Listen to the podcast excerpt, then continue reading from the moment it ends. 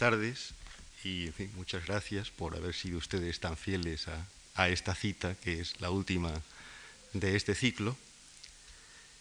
Yo voy a hablar hoy de la temática urbana en la poesía del siglo XX. Hice un paréntesis el otro día con el caso de Viena, pero si ustedes lo recuerdan bien, pues ven que Viena como ciudad es el tema del fin de siglo en Viena. Y eso enlaza con toda la visión que de la ciudad tenía Baudelaire.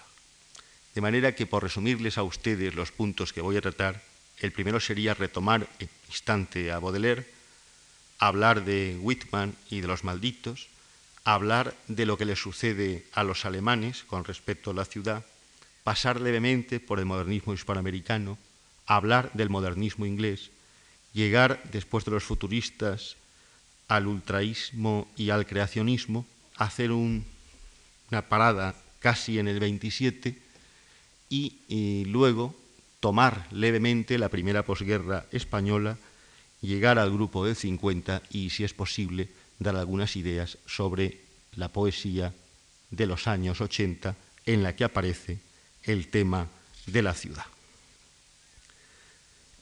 Los filósofos, especialmente Weber, llamaron la atención sobre lo que, desde el punto de vista económico, sociológico y político, supuso el paso de la antigua tribu a su consolidación dentro del espacio urbano en la ciudad.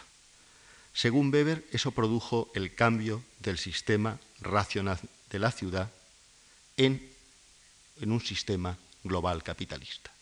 En el caso de la antigua Grecia produjo, lo vimos el otro día, el paso de los valores propios de la épica al conflicto trágico y la disolución de éste posteriormente en las metrópolis, las grandes metrópolis del período alejandrino, que para mí es el comienzo del caldo de cultivo de lo que se llama posmodernidad y que enlaza con la situación de finales del siglo XIX y con la que vivimos en parte del siglo XX. Siguiendo esa línea, Simmel trabajó la metrópoli vista desde las relaciones de producción y pudo demostrar eh, muy bien de qué manera hay un momento en el siglo XIX en el que a los escritores, a los artistas en general, les sucede lo mismo que a aquellos artesanos de los que hablé yo el otro día en la arquitectura vienesa, que quedaron fuera de los bienes de uso fuera de los bienes de consumo y se radicalizaron en unas posturas que unos llamaron parnasianas y otros dandistas y otros decadentes, como consecuencia de que no estaban dentro del sistema de producción, sino al margen del mismo. En un libro más reciente de Cacciari, este ha insistido en una cosa del máximo interés, y es en que la base psicológica sobre la que se asienta el tipo de personalidad metropolitana es la intensificación de la vida nerviosa, que es resultado, a su vez, de la rápida e ininterrumpida variación de las impresiones exteriores e interiores.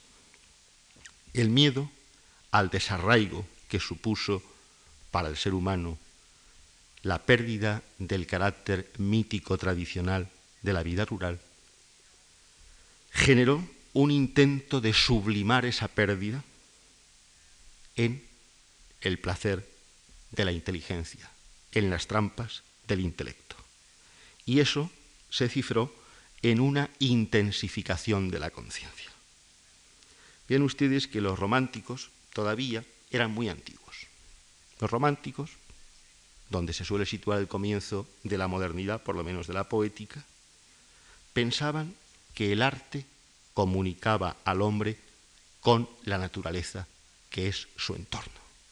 En esto, especialmente los alemanes y los ingleses, conservaban la idea de naturaleza griega, de physis todavía. Pero claro, en el siglo XIX, esto en el final del XIX, quiero decir, esto no se mantiene vivo ya, y lo que se produce es un cambio en la concepción de la naturaleza. Lo que llamamos hoy realidad entonces no se llamaba realidad, se llamaba physis, se llamaba naturaleza. Y precisamente como la ciudad se queda sin naturaleza, porque es una construcción del hombre, la naturaleza deja de ser el entorno del hombre y lo es a partir de ahora el espacio urbano. La antigua transición que el ser humano sentía hacia la perfección de la naturaleza y toda la antigua cultura que era un intento de adaptación a las leyes que la naturaleza da, se cambia. Cambian todos los referentes. Y lo que se intenta ahora es convertir el espacio urbano y la ciudad en lo mismo que antes, para el arte y para el hombre, había sido la naturaleza. Precisamente por eso, Walter Benjamin pudo leer y hacer su Baudelaire bajo la doble perspectiva de lo que llamaba shock y vivencia. Es decir, presentaba el arte baudeleriano como el choque que se produce entre la masa y el individuo. Y ese brote del yo, del individuo, con la totalidad de la masa, producía en éste una vivencia. Pero vean claro que el shock no era una forma empírica de realidad, sino un hecho y un acto de cultura. Eso es Baudelaire. Convertir ese shock en una vivencia y hacer de esa evidencia un acto de cultura. Por eso, para Baudelaire la oposición era más sencilla que para nosotros. Su oposición consistía en lo déjà vu, lo ya conocido, lo ya visto, lo ya sabido, que no producía ninguna fruición, y la sensación de neuf, esa sensación de la extrañeza, de la novedad. En un artículo muy reciente que acabo de leer sobre este mismo tema que ha aparecido en la revista Occidente de este mes, lo cual indica que el tema es bastante actual y que hay mucha gente interesada en el mismo, un profesor de la Universidad de Lérida, Perepena, indica que en la construcción del poema el yo tiene ahora el mismo carácter analítico que la realidad exterior. No existe, dice, un yo ajeno al mundo en su formación, sino que éste es producto de una constitución ideológica que nace del contacto con la realidad. Ese nuevo yo analítico que antes la lírica había querido objetivar en una ecuación con la naturaleza, es el que desde los elegíacos latinos hasta hoy ha dado lugar al yo lírico de la experiencia, al yo lírico de la identidad. Pero vean que de la misma manera que Homero intentaba un catálogo de hombres, un catálogo de naves y un catálogo de armas y una descripción de los cantos que fuera tan sucesiva como los movimientos de las estaciones en la naturaleza lo son, esa perfección se busca hoy en el entorno, en análisis del entorno, que ya no es el de lo natural, sino el del artificio, que es la ciudad como sustituto cruel de la naturaleza.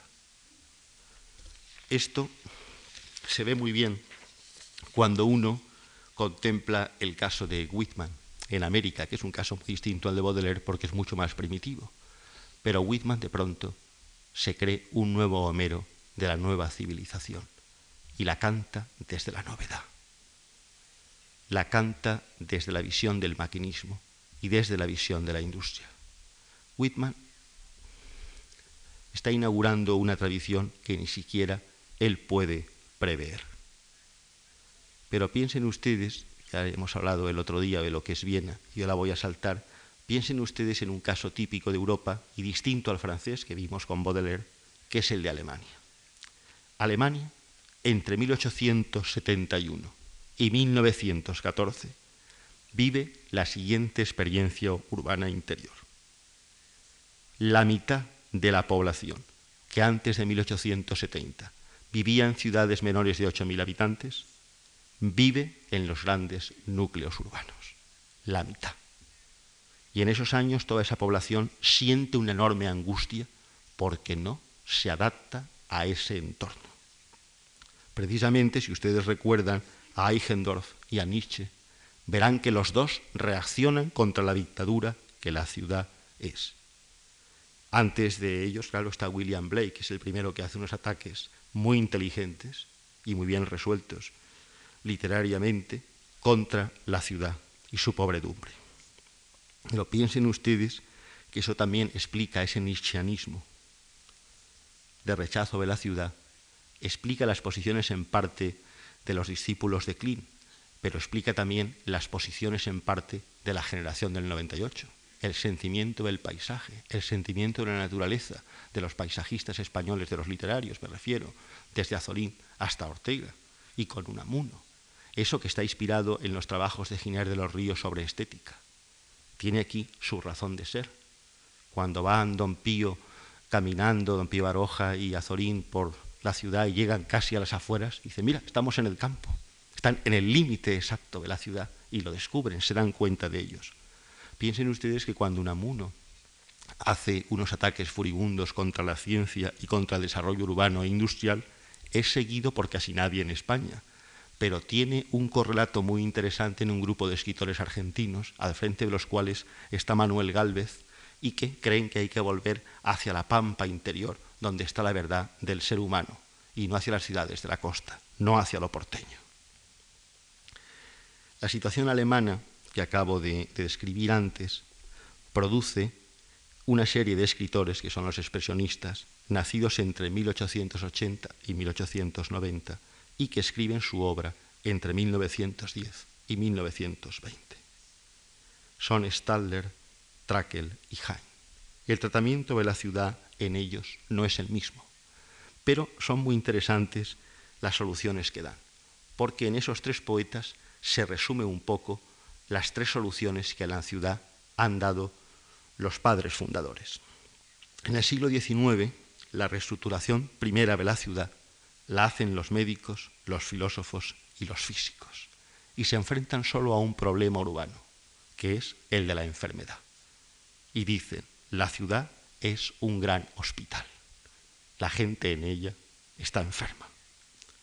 El segundo punto que surge en la administración de la ciudad es que el alumbrado de las calles y las plazas, la nomenclatura de las mismas, el ponerle número a cada una de las edificaciones, todo eso que parece que es comodidad, muy pronto sirve de disfraz a lo que hay debajo, que es el control policíaco de cada uno de los habitantes. Y después de esa visión sanitaria y de esa visión policial, viene una visión distinta, que era la vienesa y era en parte la parisina y antes era la inglesa, que sería la razón estética de la ciudad. La razón estética de la ciudad que intenta corregir el ritmo de desarrollo que la ciudad ha tomado. Y especialmente ve en el crecimiento un síntoma de progreso, pero también un síntoma de salud pero ve el contraste, la falacia de que ese aparente síntoma de progreso y de salud termina en el extrarradio urbano, porque en el extrarradio urbano comienza la marginalidad y el caos, la contraciudad. Por eso las gentes del extrarradio en Viena, que miran la antigua Viena de la aristocracia y luego la nueva Viena de la burguesía y cómo fracasa la contradicción burguesa precisamente con el modernismo vienés, lo que construyen es, como respuesta a todas esas Vienas, la Viena roja. Ahí se ve muy bien en ese espacio todo, todo ese decurso histórico. Pero encuentran estos hombres que quieren teorizar sobre la ciudad que el individuo que vive y habita en ella siente una íntima necesidad y nostalgia de la naturaleza. Y eso les lleva a la concepción del parque. Aquí hay parques en la ciudad. Eso explica que la mayoría de los poemas de nuestros modernistas son todos poemas sobre parques. Los de Darío en París, algunos de Berlín, incluso algunos de los modernistas españoles que van a París o a otras ciudades, ven la naturaleza siempre bajo forma de parque. Ya no conocen la naturaleza en sí. De manera que la ciudad, como realidad burguesa, etimológica, dejó de ser racional y racionalizable, y el espacio urbano se convirtió en una selva indómita que no se podía organizar. Y es a partir de ese momento cuando el aparente e inicial optimismo de la ciudad, su crecimiento urbano como síntoma de progreso y de salud, entra en crisis. Y es cuando Londres ya no es la capital que todos querían ver en ella, sino simplemente el espacio de novelas donde ocurren horribles asesinatos. Es el momento en que Chicago va a ser divinizado como símbolo del gangsterismo más tarde y en el momento en que París es identificado con la capital del vicio. Precisamente un poeta alemán, Heim, resume muy bien todo esto al dar una visión de la ciudad que no es la ciudad de día, sino la ciudad de noche, la contraciudad. Esto es muy interesante porque hay un poeta de los años 50 en España, de la generación del 50, que es Francisco Brines, que retoma con la tradición griega el tema de la noche, el tema de la ciudad. En la antigua Grecia del periodo helenístico, Calímaco escribe un poema muy interesante donde dice que las estrellas, los astros, son episcopoi, es decir, espías, vigías que contemplan a los hombres. Y Catulo se atreve en un famoso poema a recordar que sólo los astros son cómplices, porque sólo los astros pueden contemplar los amores furtivos de los hombres. Y se inicia una tradición griega doble, tiene mucha posterior tradición después, en que la noche sirve como aliada del el ladrón, pero también del enamorado. Es decir, la noche es aliada de todo aquel que es transgresor. La noche, por así decirlo, es revolucionaria. Hain la describe y la pinta en dos tonos, el negro y el rojo, y la compara con un mar.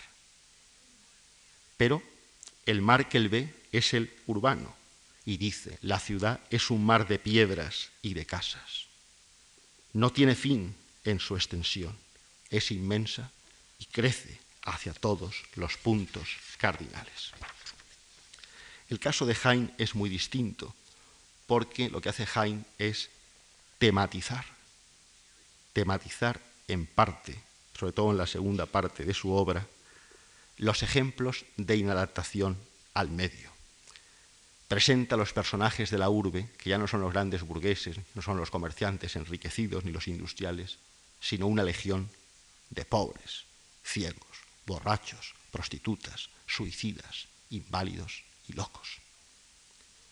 Staller se mantiene todavía en un optimista equilibrio parecido al que pudieron tener entre nosotros los hombres de la generación de 1914, y Trakl enlaza directamente con la visión nietzscheana y parece casi don Miguel de Unamuno. Esto es interesante por muchas razones, porque mientras esto sucede aquí y los poetas eh, malditos funcionan en Francia, hay un poeta berlinés, Arno Holz, que cree que el espacio urbano es poetizable en el sentido de la lengua, que hay una lengua de la URSS. Y es cierto que Atenas acuñó su norma lingüística sobre el modelo de la ciudad lo llamó aticismos. Y es cierto que Roma, imitando el aticismos, creó el concepto de urbanitas. Eso mismo intenta Arno Holz hacerlo con el alemán berlinés de la época Wilhelmina. Pero ese es un alemán muy interesante porque está dialectalizado, pero también idiolectrizado, porque es, esta, es una lengua mixta de diferentes clases sociales con predominio de la clase culta artesanal. El caso de los modernistas hispanoamericanos tampoco tiene desperdicio. Todos ustedes eh, recordarán el caso famoso de los poemas de Rubén Darío, por ejemplo, uno muy antiguo, invernal, en que él está borracho abriendo una botella de champán en un hotel de Chile, delante de una chimenea, es una escena de interior e imagina fuera lo que es horroroso en la ciudad, la tempestad de la naturaleza fuera, pero él está resguardado en una casa y protegido por el presidente Balmaseda. Pero pueden ustedes también recordar esta visión del invierno que no puede ser más, más urbanas, como aquel poema que se llama de invierno, ¿no? En invernales horas, mirata Carolina, medio apelotonada, descansa en el sillón envuelta con su abrigo de Marta Cibelina, y no lejos del fuego que brilla en el salón. El fino angora blanco junto a ella se reclina, rozando con su hocico la falda de alenzón, no lejos de las jarras de porcelana china, que medio oculta un biombo de seda del Japón. Con sus sutiles filtros la invade un dulce sueño. Entró sin hacer ruido, dejó mi abrigo gris. Voy a besar su rostro rosado y halagüeño como una rosa roja que fuera flor de lis. Abre los ojos, mírame con su mirar risueño y en tanto cae la nieve del cielo de París. ustedes la visión de París que él tiene, que siendo a ver una cocotte a una habitación de un prostíbulo caro y elegante. Él viene fuera, entra, ya está medio dormida, está casi drogada, y ahí tienen ustedes el contraste, pero aquí optimista aún de la civilización, pero, pero con un dejo negro y fatal, que es la fan fatal, que es un tema de toda la literatura de finales del siglo XIX, porque el cambio del campo a la ciudad genera mucha prostitución en el mundo. Pero no es este modernismo hispanoamericano el más llamativo, sino el siguiente. Ese segundo modernismo hispanoamericano, que como dice con mucha gracia Octavio Paz, empieza buscando el absoluto y termina haciendo poemas a la sala de costura.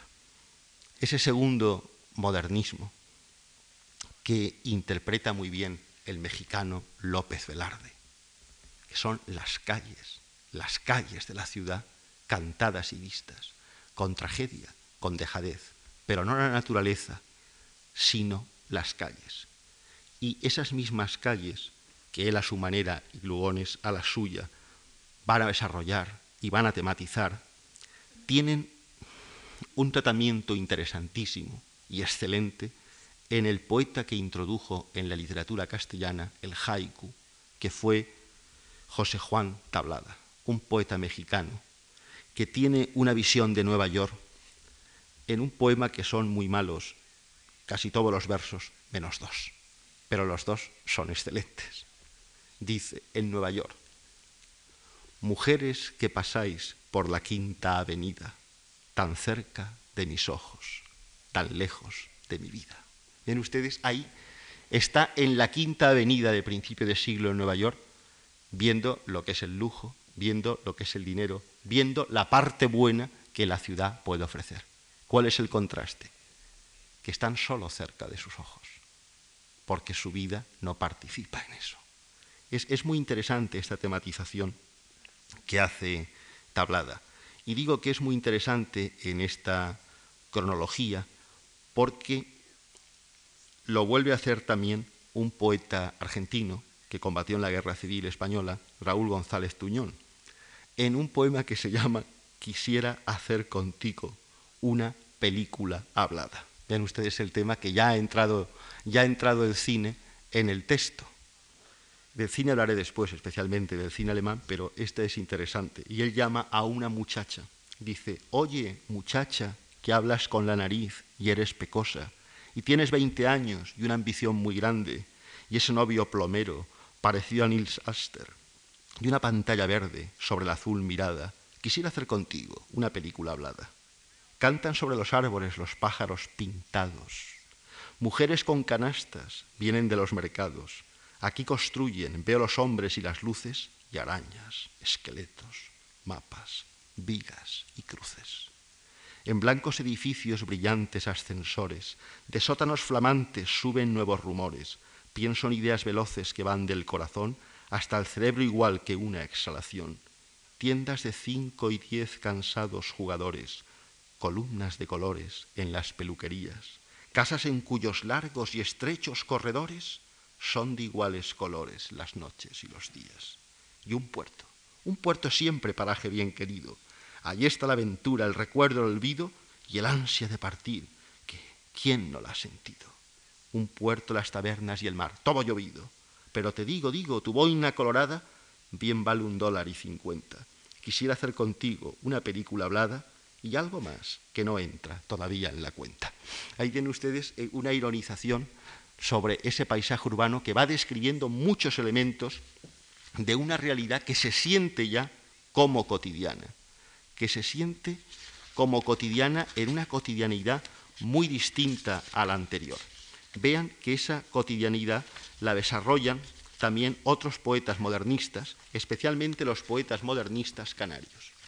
Porque, claro, Canarias, especialmente con motivo de la Primera Guerra Mundial, se convierte en un puerto muy importante en toda la economía de los aliados. España queda, excepto los puertos de Levante, que suministran mucho y el modernismo entra unido a la, especialmente la arquitectura, unido a nuestra situación de potencia neutral todavía en la Primera Guerra Mundial, en el caso de Canarias se moderniza toda la ciudad, aparecen barrios comerciales. Y un poeta como, como Tomás Morales canta ese instante. ¿Y qué canta? Una unidad de libro que se llama nada menos que La ciudad comercial. Y un texto que se llama La calle de Triana. Y dice, la calle de Triana en la copiosa visión de su esplendor continental, ancha, moderna, rica y laboriosa, arteria aorta de la capital. En ustedes el tema, como está ahí, de bien marcado.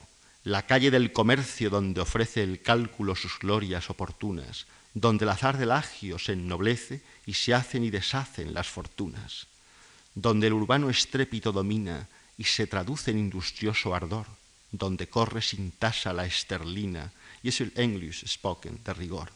El sol del archipiélago dorando, los rótulos en lenguas extranjeras y los toldos de lona proyectando sombra amigable sobre las aceras, y por ellas profusos peatones, de vestes y semblante abigarrados, y cual derivación, en los balcones, los pabellones de los consulados. Todo aquí es extranjero, las celosas, gentes que van tras el negocio cuerdo, las tiendas de los indios prodigiosas y el Bank of British de especial recuerdo. Extranjeros el tráfico en la vía, la flota, los talleres y la banca, y la mis que al descenso del tranvía enseña la estirada media blanca. Todo aquí es presuroso, todo es vida. Y ebria de potestad, en la refriega, la ciudad, cual vacante enardecida, al desenfreno comercial se entrega. Y el alma, que es al fin mansa y discreta, tanta celeridad le da quebranto y sueña con el barrio de Vegeta, lleno de hispano colonial encanto. Green Kennedy, la gente ya comprende, y bajo un cielo azul y nacional, Jean Bell, vestido de bazar, extiende su colonización extraoficial. Este es un texto muy interesante porque en él conviven, primero, la visión maravillosa de lo nuevo que va cambiando la ciudad y al propio tiempo la nostalgia de lo antiguo y la sustitución del sistema económico que Weber denunciaba en su comienzo. Otro poeta canario, sobre el que no me puedo extender, contemporáneo pero más joven que Tomás Morales, como es Alonso Quesada, que tiene un epistolario muy interesante con don Miguel de Unamuno y que trabaja para una empresa británica da una visión absolutamente negativa de esa misma realidad, porque aquí están viendo ya la cara oculta de estas aparentes luces. Pero vean que la ciudad se va imponiendo y los futuristas italianos y rusos, por un lado, y los expresionistas antes, preparan el caldo de cultivo de los ultraístas, de los creacionistas y en parte del mismo modernismo inglés. El modernismo inglés eh, no se puede dejar aquí de lado, especialmente en una figura como Eliot. Digamos que Wasteland de Edio, Tierra Baldía, es el intento de hacer un poema, no digo épico, aunque yo creo que sí lo es, sino de lírica objetiva, sin yo, frente a la lírica subjetiva, que es la que trataron de hacer los primeros modernistas y la que va a intentar hacer la generación del 50 y la generación del 80, Eliot supone una visión de la literatura sin yo, o mejor, con un yo objetivado en la cultura. Y su texto es la gran pieza, una de las grandes piezas del siglo XX, porque ahí, con alusiones clásicas y en una mini epopeya de menos de 500 versos, Eliot demuestra la situación interna del individuo occidental de la época de entreguerras. Curiosamente, ese texto que tematiza muchas cosas, pero entre ellas una, que es la ciudad de Londres como símbolo de una civilización y en esa ciudad del Támesis sobre el cual están flotando colillas, colillas que casi riman o son paralelas con las gentes, las personas, que salen de las bocas del metro y van hacia su trabajo a toda velocidad, como en una película maquinista. Y al mismo tiempo que eso hay un plano simultáneo en que en una escena de interior, en un cuarto de baño que parece casi de película, están colgadas las medias de una secretaria. Y al mismo tiempo que todo eso está la máxima cultura funcional. Y Eliot haciendo casi una plegaria como Dante para volver a la antigua civilización, ya que esa le parece desastrosa.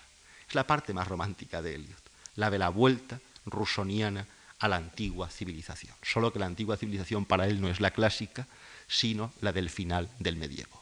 Él cree que eso es un cambio erróneo de timón que ahí se ha iniciado con el Renacimiento y ha sido retomado por la Ilustración y ha conducido a una tragedia. Y como símbolo de eso, tiene una parte muy bonita, son muy pocos versos, pero en ese mismo libro, me parece que es la quinta, donde habla de Flebas el fenicio. Se llama muerte por agua. Flebas está enterrado en el fondo del mar. ¿Qué ha hecho Flebas? Ha querido convertir la cultura en dinero. Ha luchado por el oro. ¿Y la naturaleza cómo le ha pagado? Enterrándolo en el fondo del mar. Esa es la metáfora secreta que le introduce ahí. Pero retoma una parte muy romántica que no ha sido suficientemente subrayada, y es toda la lengua coloquial que ha trabajado previamente Byron, especialmente en el Don Juan. Por eso las revistas de la época se interesan tanto por el estudio de Byron. Yo creo que nosotros no tenemos nada similar a Wasteland de Eliot hasta llegar a Poeta en Nueva York de Lorca. Pero claro, cuando Lorca escribe Poeta en Nueva York, ha leído ya The Wasteland de Eliot. Esto también lo sabemos porque se traduce, lo traduce Ángel Flores y lo publican en Barcelona en 1930 en la imprenta Cervantes. Y es la versión que él se lleva consigo a Nueva York.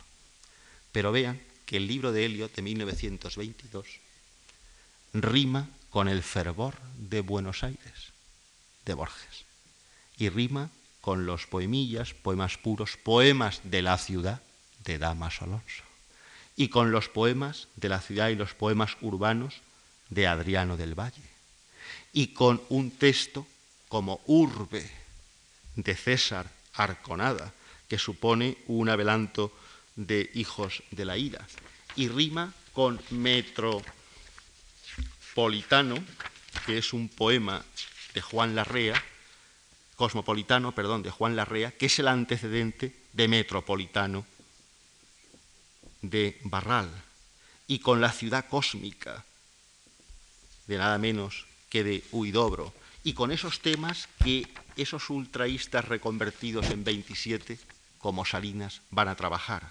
Ven ustedes el Salinas que habla de Ámsterdam y dice, esta noche te cruzan verdes, rojas, azules, rapidísimas luces extrañas por los ojos. ¿Será tu alma? ¿Son luces de tu alma si te miro? Letras son nombres claros al revés en tus ojos. Son nombres, universum, se iluminan, se apagan con latidos de luz de corazón. Universum, miro, ya sé, ya leo. Universum cinema, ocho cilindros, saldo de blanco junto a las estrellas. Te quiero así inocente, toda ajena, palpitante, en lo que está fuera de ti tus ojos proclamando las vividas verdades de colores de la noche.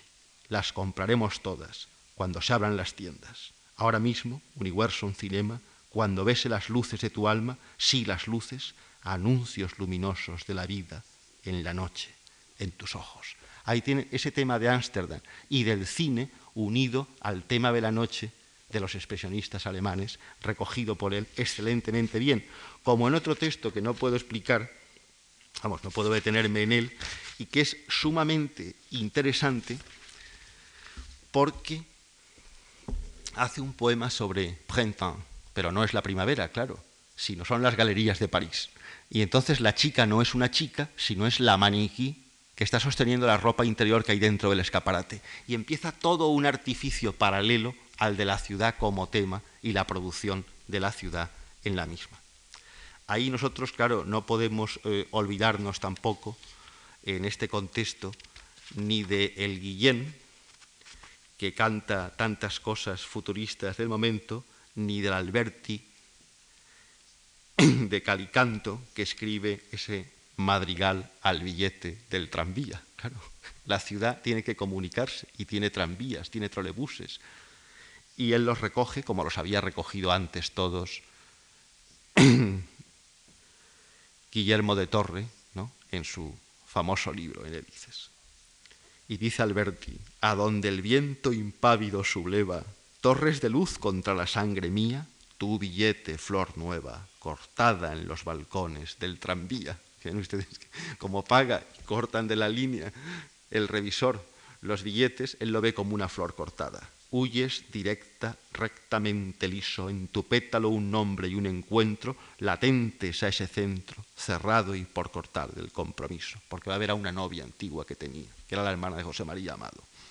Y no arde en ti la rosa ni en ti priva el finado clavel, si la violeta, contemporánea viva del libro que viaja en la chaqueta. ¿Ven ustedes? Él va dentro del tranvía y el libro va dentro del bolsillo de la chaqueta que lleva él. Contrastando con esto, hay un texto de resistencia muy interesante, que no puedo leer porque es muy largo, y cuyo conocimiento debo al poeta Antonio Martínez Arrión, que lo incluyó en una antología, y es un texto de Agustín de Foxa, es un coche de caballos lento hacia el horizonte, donde eh, recoge improntas y viñetas del principio de siglo en la época preindustrial y las contrapone a todo este desarrollo del maquinismo europeo que tanto éxito va a tener después. De manera que los temas urbanos que habían sido tratados de manera negativa, primero de manera positiva y luego de manera negativa por los malditos y los expresionistas, luego de manera menos frívola y más humanizada hacia lo cotidiano por la clave que dan los modernistas hispanoamericanos y por el equilibrio entre las dos posturas que representa lo que podemos llamar modernismo canario, que encuentra su época clásica en, el, Westland de Eliot y que se reactualiza con las vanguardias, especialmente con el futurismo, el ultraísmo, el creacionismo y el 27, tematiza lo urbano como una nueva realidad que desplaza la naturaleza. Pero si ustedes se dan cuenta, ni Lorca ni Alberti logran descubrir un sustituto de la naturaleza en la ciudad. Esto está muy claro en Marinero en Tierra, pero sin Marinero en Tierra, piensen ustedes en lo que es Poeta en Nueva York de Lorca.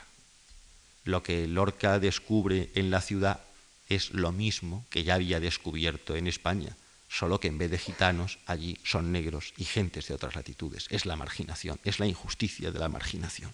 Pero no logra tematizarla en el sentido de Eliot ni en el sentido total de los alemanes, sino en otro más primitivo por una razón muy sencilla, y es que nosotros, me refiero a nuestro país, todavía no somos una potencia industrial. Y entonces no tenemos esa angustia, que en cambio sí tienen los restantes países europeos. Y como prueba de que la tienen, me he permitido traerles una cosa que, que me parece bastante interesante y es una película que hicieron los alemanes en 1927 que se llama Berlín, la sinfonía de la gran ciudad. Es una película de Walter Ruttmann. Y en ella lo importante es que es una película muda. No hay tema.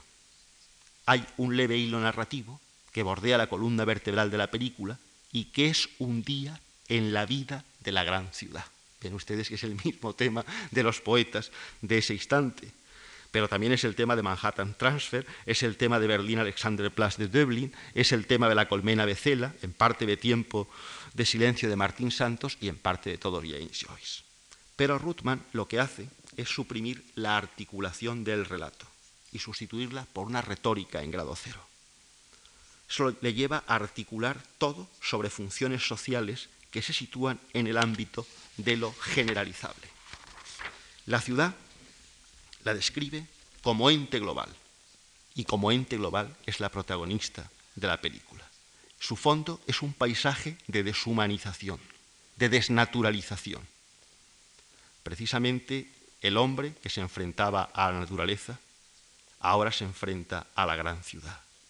La polis ahora es metrópolis y cosmópolis. Y es la idea, además, de la aldea global.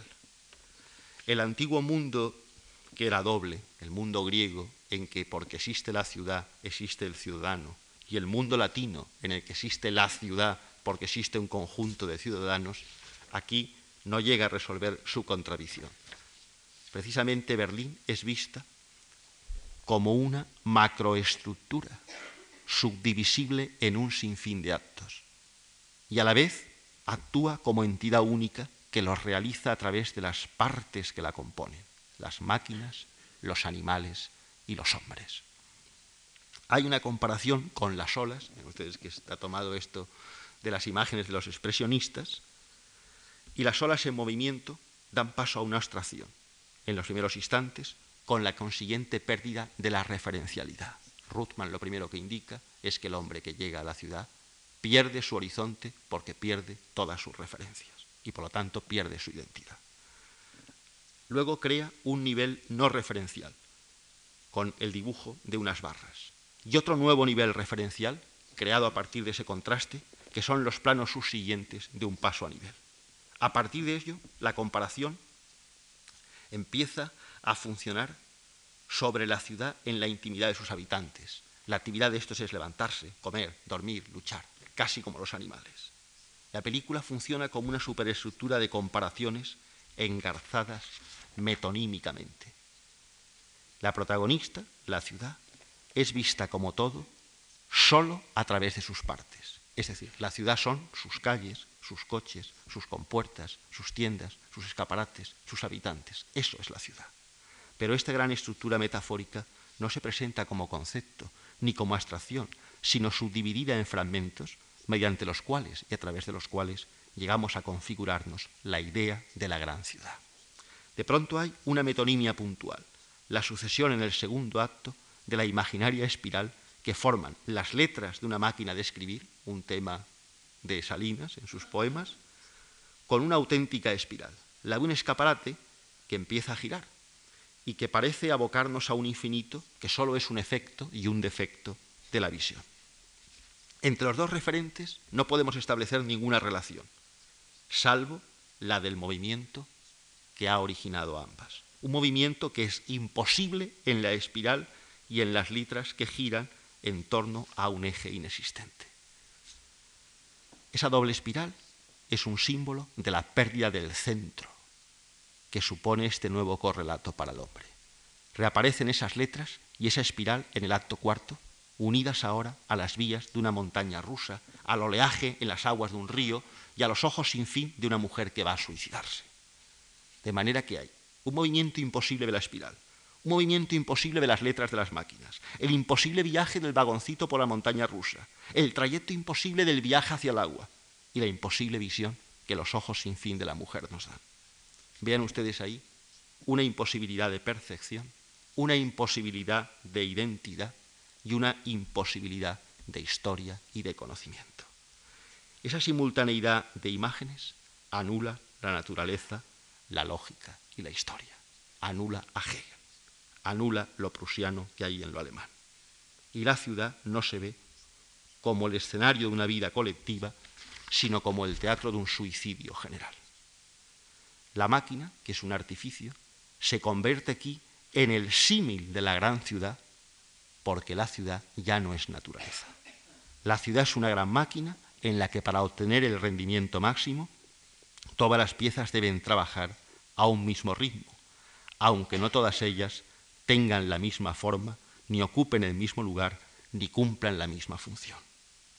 La máquina concretizada en la fábrica o en el ferrocarril son aquí la abstracción más pura de la urbe y su metáfora más históricamente adecuada. Este tema de Ruthman en España tarda en aparecer. Arconada lo tiene en cierto modo, pero tiene Arconada aún todavía una visión idílica del tema. Y nosotros, aunque Damas Alonso con Madrid es una ciudad de un millón de muertos, Otero, Gaos y Hierro en la primera posguerra sí adelantan cuestiones de poesía urbana, que también tiene la generación del 36, Vivanco y Panero, aunque Panero tiene más naturaleza, y Rosales, hasta que no llegamos a la generación del 50, la poesía urbana no existe entre nosotros como tal. Y no existe entre nosotros como tal por una razón de sentido común que dice muy bien José Agustín Goitisolo. Dice, el país se industrializaba pese a la dictadura y los temas eran otros. El hombre urbano, la neurosis, la alienación, la neurosis, las injusticias, la falta de libertad. Y el que tiene un poema sobre las ciudades dice con mucha gracia en sus versos. Se voy a contar la historia de lo poco que se ve las ciudades y que tantos asombra. Fue una historia maldita. Ven ustedes cómo se pone ¿no? en clave de héroe trágico José Agustín frente a esa ciudad. Pero más que José Agustín y más que Ángel González, que es otro poeta que ha tematizado excepcionalmente bien el tema urbano, tal vez el hombre que mejor lo ha pensado y que por la influencia de los ingleses mejor lo ha realizado y desarrollado es Jaime Gil de Viedma. ¿eh? Precisamente Viedma, que parte de Oden para este tema, representa no solo el tránsito de la monodia al monólogo, como se ha dicho, y lo ha dicho Ferraté, sino especialmente algo de naturaleza puramente lingüística, que la lengua de Jaime Gil de Viedma es la lengua burguesa en su contexto urbano. La poesía que nosotros eh, podemos llamar más representativa de las palabras de familia gastadas tibiamente es precisamente la de Jaime Gil de Viedma. Y por eso Jaime Gil de Viedma, especialmente en un poema titulado Albada, que yo creo que es de herencia absolutamente elegíaca y que puse como ejemplo el otro día en toda la fuente que hay en él de tradición provenzal y cómo esa fuente de y cómo toda esa tradición provenzal viene apoyada no solo sobre la elegía, sino sobre la resis de guardián y de mensajero que la tragedia griega ofrece como tema a la elegía y a la lírica desde la antigüedad, Jaime Gil Viedma, digo, en el poema Albada, es tal vez quien mejor ha tematizado y clasificado esa situación del despertar en una ciudad, pero de despertar en la marginación amorosa y erótica que también produce la ciudad. Hay un poeta de la generación del 50 en Italia, que es Giorgio Caproni, que es un paralelo muy exacto de lo que Viedma representa entre nosotros. Después de la generación del 50, que es quien mejor ha tematizado el espacio urbano y la ciudad, eh, vendrían los novísimos que han hecho de la ciudad un símbolo, el símbolo de Venecia. Y solo más tarde, con Luis Antonio de Villena, Luis Alberto de Cuenca y otros, han tematizado de otro modo, yo diría helenístico, cuestiones parciales o totales de la contradicción y la marginación de la ciudad. Pero ha sido, ha sido sobre todo con el proceso industrial de los años 80, cuando la ciudad la ciudad y la temática urbana se han producido entre nosotros con la vuelta al uso del lenguaje coloquial y al empleo de los términos del ámbito cotidiano, al interés por la elegía y también al sentimiento de lo íntimo y de lo individual. Es muy interesante ese cambio de discurso, yo no me puedo extender demasiado sobre él, pero sí eh, me parece que hay una cosa en el mismo muy significativa, y es el uso lingüístico de esa poesía. La lengua coloquial y la temática urbana, que los enlazaría con Baudelaire, con Lafort, con Satie, con Toulé, con Holz, aquí es más clásica, no es levantisca, no es tampoco revolucionaria, tiene un código de parodia y de pastiche, pero tiene también muchísima gracia, porque no solo entra ahora el tema urbano, sino que con el tema elegíaco urbano entra también toda la referencialidad de la modernidad, los signos de lo moderno, que son los signos del consumo, la sociedad capitalista, la sociedad de consumo, algo que en Tratado de Urbanismo Ángel González había condenado de manera irónica ejemplar en la generación del 50, aquí es retematizado no con un apartamiento negativo, sino con una ironía de aceptación, de resignación y de divertimento. Vean ustedes, por ejemplo, estos versos de Aurora Luque, que tienen mucha gracia. Dice, se disolvió la luna para siempre. Parece un verso clásico. Vean ustedes la comparación, el símil. Como un octalidón contra molestias. Claro, la luna ya, la única imagen metonímica que queda de la luna es una aspirina, es un octalidón, es cualquier pastilla. Claro, ahí se ve cómo la naturaleza ha desaparecido del horizonte referencial. Pero vean que mm, el vocabulario de esa época pues se abre hacia el argot y la jerga de las hablas marginales, y los poemas se llenan de driblar, crack y fumados. Aparecen los anuncios y los spots publicitarios dentro de los textos, Kodak, Instantamatic, Camisa Streman, Valija, Samsonite, Pernod, Shewin, todas esas cosas. Pero fíjense el vocabulario urbano que de pronto llena los poemas en la década de, de 1983 a 1990. Aceras, calles, estoy citando de un, de un léxico que he hecho a partir de los poemas leídos de los jóvenes.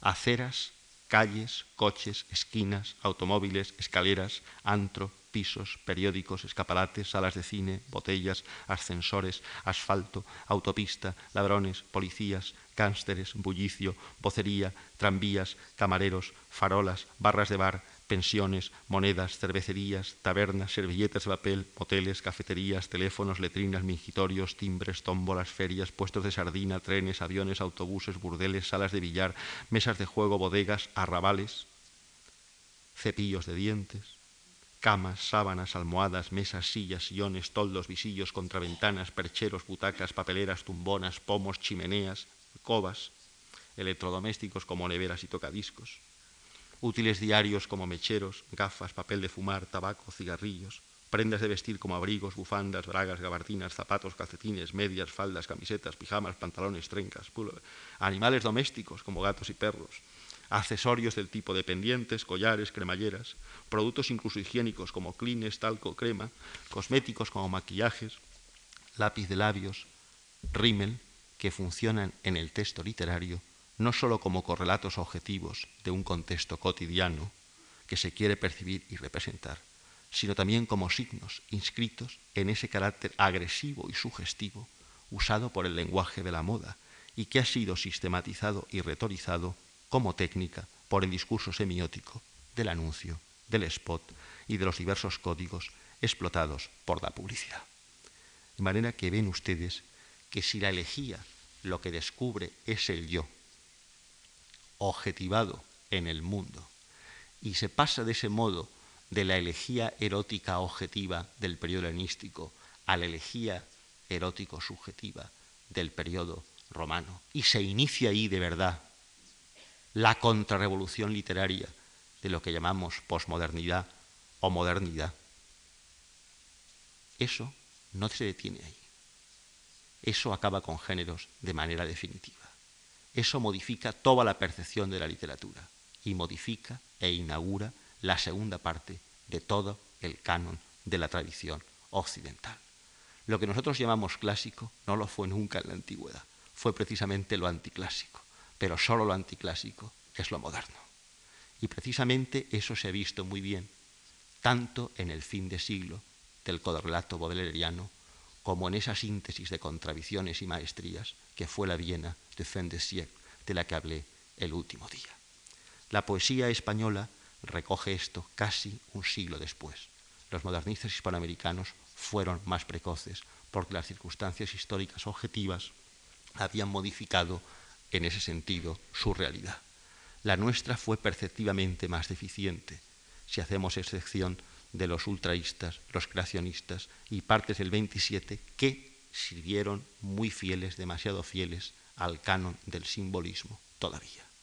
Sin embargo, si ustedes piensan en lo que el 50, la generación del 50 incorpora entre nosotros, verán que aunque con más pobreza sígnica y conceptual que Eliot, es el primer intento enorme de hacer cotidiana nuestra modernidad. Muchas gracias.